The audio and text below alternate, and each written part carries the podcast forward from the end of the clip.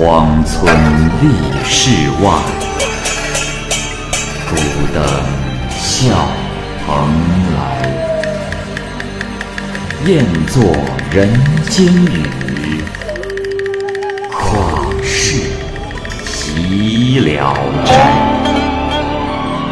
鬼怪胡银娥，休当孤望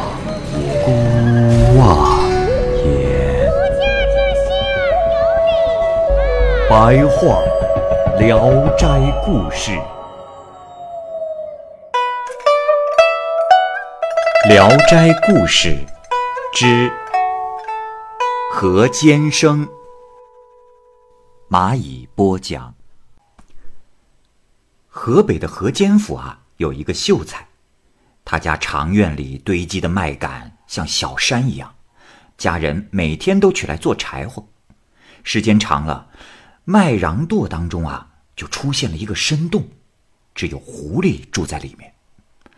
狐狸呢，常与秀才见面。见面时呢，他就化作一个老汉。有一天，老汉请秀才饮酒，拱手请他入洞。秀才感到非常的为难，老汉啊就强拉硬拽，秀才才勉强进去。然而进洞之后，秀才发现这里面是屋舍华美，随即入座，香茶美酒随即就奉来了。只是。日色黄昏，分不清是中午还是傍晚。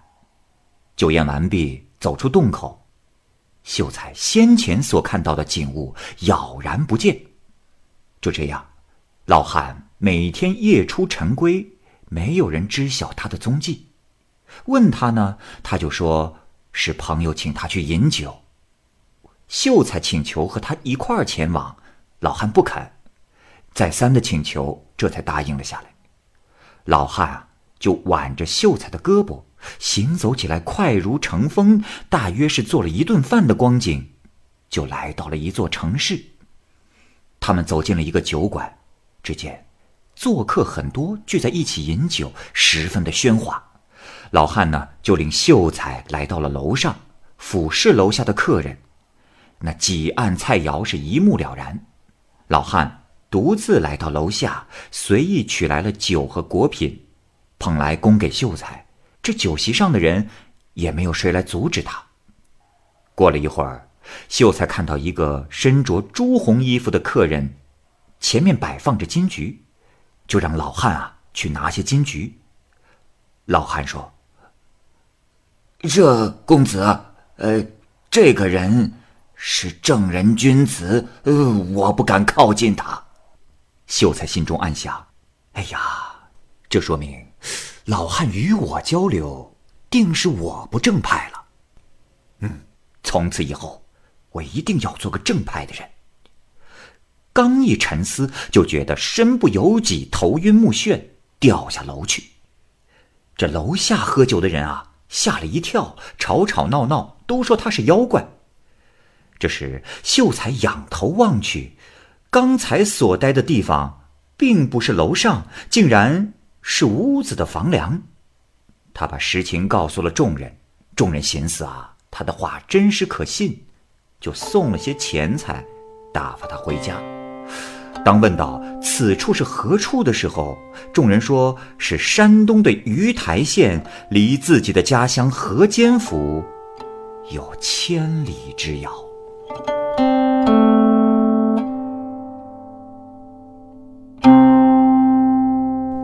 铁布衫法，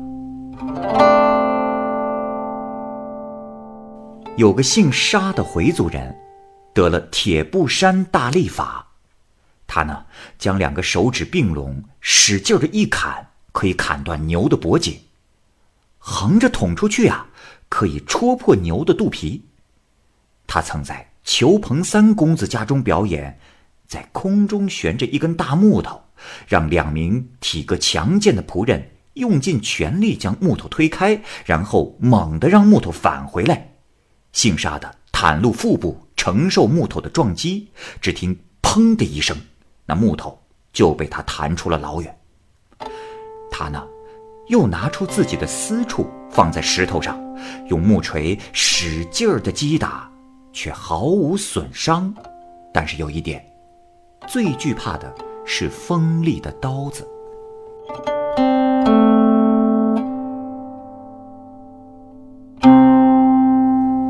杜翁，杜老头啊，是山东沂水人。有一次呢，他从集市出来，坐在墙下等候同伴。这时呢，觉得有些倦怠，忽然之间，就像进入到了梦乡一样。只见一个人手持着公文，把他抓走了。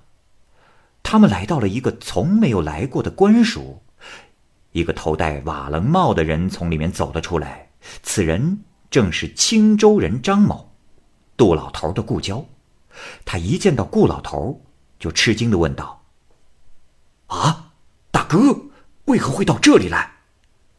杜老头说：“哎呀，也不知道是怎么回事呃，这不，只有这抓人的公文，就把我给抓来了。”张某呢，就怀疑搞错了，为杜老头查对，就嘱咐说道：“大哥，你就在这里等候，千万别乱走。呃，恐怕你一旦迷失，就很难挽救了啊。”说完就走了。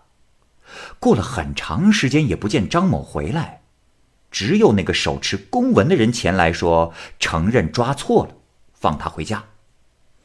杜老头呢就告别离去。途中，杜老头遇到了六七个女郎，个个都是容貌妩媚动人。杜老头是心生喜爱，就尾随着他们。就这么走着，就走下了大道，奔到了一条小路上。正在走着，忽然听到张某就在后面大声的叫：“杜大哥，你这是要去哪儿啊？”这杜老头呢，迷恋着前面的女郎，也不停步。一会儿，只见那几个女郎走进了一个小门，他认出了是卖酒的王氏的家里，不由得就把身子探了进去。刚看了一眼，就发现呀，自己已身在了猪圈，和几头小公猪爬在了一起。杜老头豁然醒悟，自己已经变成了猪。耳朵中呢，仍然听到张某在叫自己的名字，他吓坏了，急忙用头去撞墙壁。只见有人说道：“哎，快看快看，那小猪发羊角风呢！”再撞。就撞出了圈，回头一看，自己又变成了人，就赶快出了门。张某呢，正在路边等他，责怪他说：“哎呀，大哥，本来就嘱咐你不要到别处乱走，你怎么不听啊？险些坏了事儿啊！”就拉着他的手，把他送到了集市的门口，这才离去。杜老头在集市上忽然醒来，那身子啊。仍然倚靠着墙壁，到王氏那里一问，果然有一头小猪撞死了。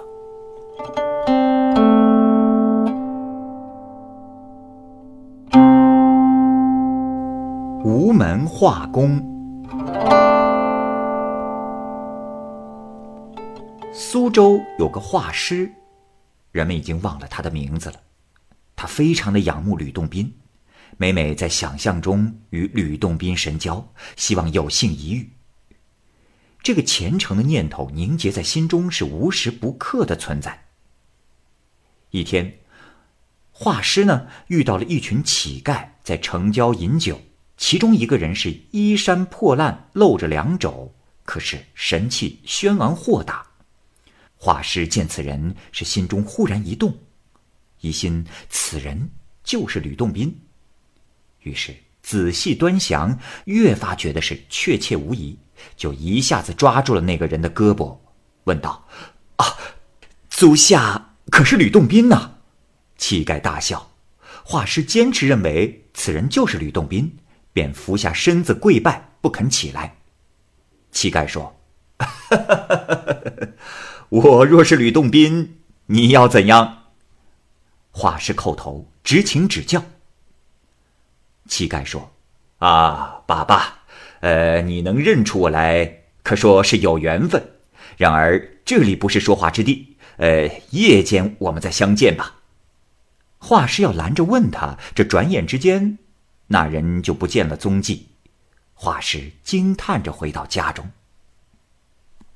到了夜里，果然梦见了吕洞宾前来，说：“念及你志愿专一，我特地前来相见。但你本质贪婪吝啬，不能成仙。我可以让你见一个人。”当即向空中一招手，就有一个美人儿凌空而来，服饰打扮的像贵嫔，她的容光服色映照一世。吕洞宾说：“啊，这是董娘娘，你可仔细记住了她。”之后又问：“不知在下记住否？”回答说：“啊，大师在上，我记住了。”吕洞宾又说：“嗯，不要忘记呀。”一会儿，美人离去，吕洞宾也离开了。画师醒来，觉得这梦啊不同寻常，就把梦中所见的美人给画了下来，保存好，但始终不明白这吕洞宾讲话是什么意思。几年之后，画师偶然到京城游历，正赶上董妃死去，皇上思念她贤德，要为她画像。这时已经有许多的画师聚在了一起。有人口授董妃的容貌，画师们又在心中想象，可是始终画的都不像，皇帝都不满意。但是这位苏州的画师忽然心有所动，想起了梦中出现的美人，该不会就是董妃吧？就把那幅画像啊呈现给朝廷。宫中人传看后都说是传神酷似，于是。就授予他中书舍人的官职，画师辞官不受，又受了白银万两，于是名声大噪，皇亲国戚们争相馈赠重金，请求为过世的先人画像，而画师啊，只是凭空魔画，无不委曲相似。十多天的时间，画师就积累了上万的财富。莱芜。朱拱奎见过这个人。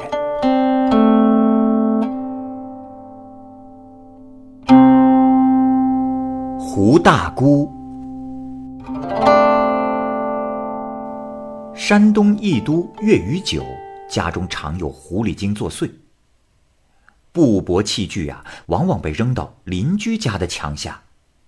他呢，存了点细革，取出来准备做衣服，只见。捆卷的和从前一样，但是解开来看，四边是实的，中间已经空了，全被剪去了。诸如此类的事情啊，真是令他家人是苦不堪言。家人胡乱骂那狐狸。岳余九警告智智说：“哎，莫要这样骂，恐怕那狐狸听到啊。”狐狸呢，在房梁上说。哼我已经听到了，由此作祟的就更厉害了。一天，夫妻俩躺在床上还未起身，这狐狸呀就把被子、衣服拿走了，二人只好光着身子蹲在床上，望着天空哀求祷告。忽然看见了一个漂亮的女子从窗子进来，把衣服扔在了床头。再看那姑娘的模样，个头不太高，穿一件。绛红色的外衣，外套雪花马甲。岳余九穿好衣服，对他作揖道：“上仙既然有意光临，就不要给我们捣乱了。我们愿认你做女儿，供你衣食啊。”狐狸说：“ 我的岁数比你大，你怎么可以妄自尊大？”于是又请求。他做兄弟姐妹，他同意了。于是啊，他命家人都称狐狸为胡大姑。当时严镇啊，张八公子家有狐狸精住在楼上，常和人说话。岳余九呢，就问胡大姑：“呃，胡大姑啊，呃，不知那张家的狐狸精，呃，你认识吗？回答说：“他是我家的喜，怎么不认识？”月余就说：“哦，是这样啊，呃，那喜姨，呃，倒是从不曾搅扰人啊，呃，不知胡大姑为何不效仿他呀？”狐狸不听，搅扰如故。说也奇怪了，这狐狸呢，从不给其他人捣乱。就专给月余九的儿媳妇捣乱，那儿媳妇的鞋袜簪子耳环常常被丢弃到外边。每当吃饭的时候呢，就往他的碗里埋上死老鼠或粪便之类的污秽。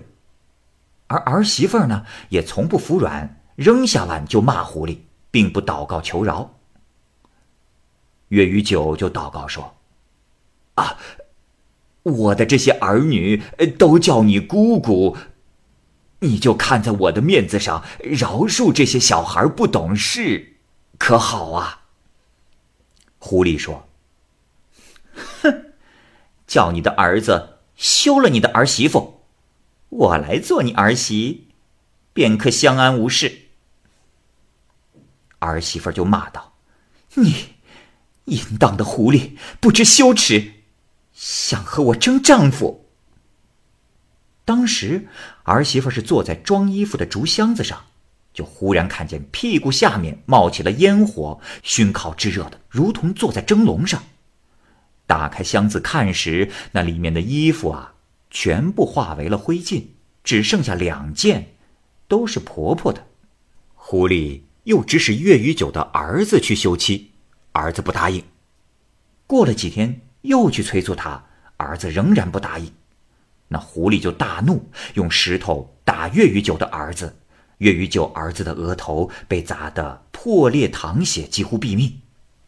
月余九呢，也是越发的触忧这狐狸的胡作非为。西山的李成尧善于画符，月余九啊，就出钱请他来驱邪。这李成尧用金粉在红绢上做符，三天才做好，又把镜子绑在棍子上。把棍子当做镜柄拿着，照遍了宅子，还让小童跟随查看。如果看到了什么，就马上报告。他们来到一处，小童说：“这墙上啊，好像趴着一条狗。”李成尧就立即以食指和中指做几状，在墙上画符。之后语不停中念了一会儿咒语，就看到啊。家中的狗和猪一起走来，个个俯首贴耳，夹着尾巴，好像在听候叫命。李成尧一挥手，说：“去。”狗和猪立即乱纷纷地排着队离去。他又一念咒，一群鸭子就又来了。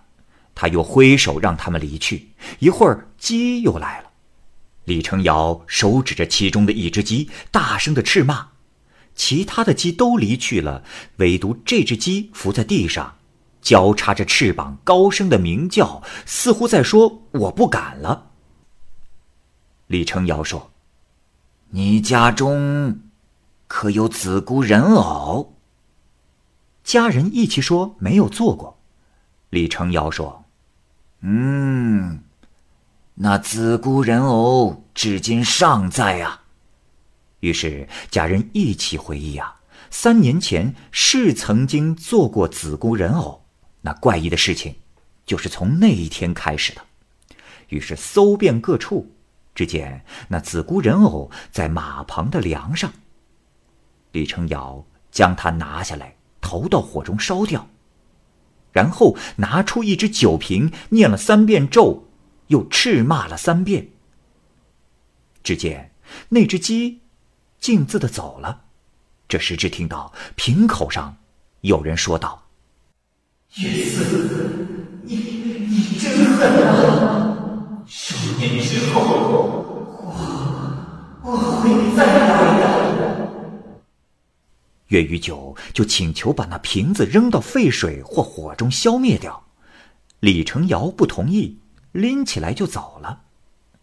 后来，有人看见。李成尧家的墙壁上挂着数十个瓶子，每个被塞着瓶口的瓶子当中，都有一只狐狸精。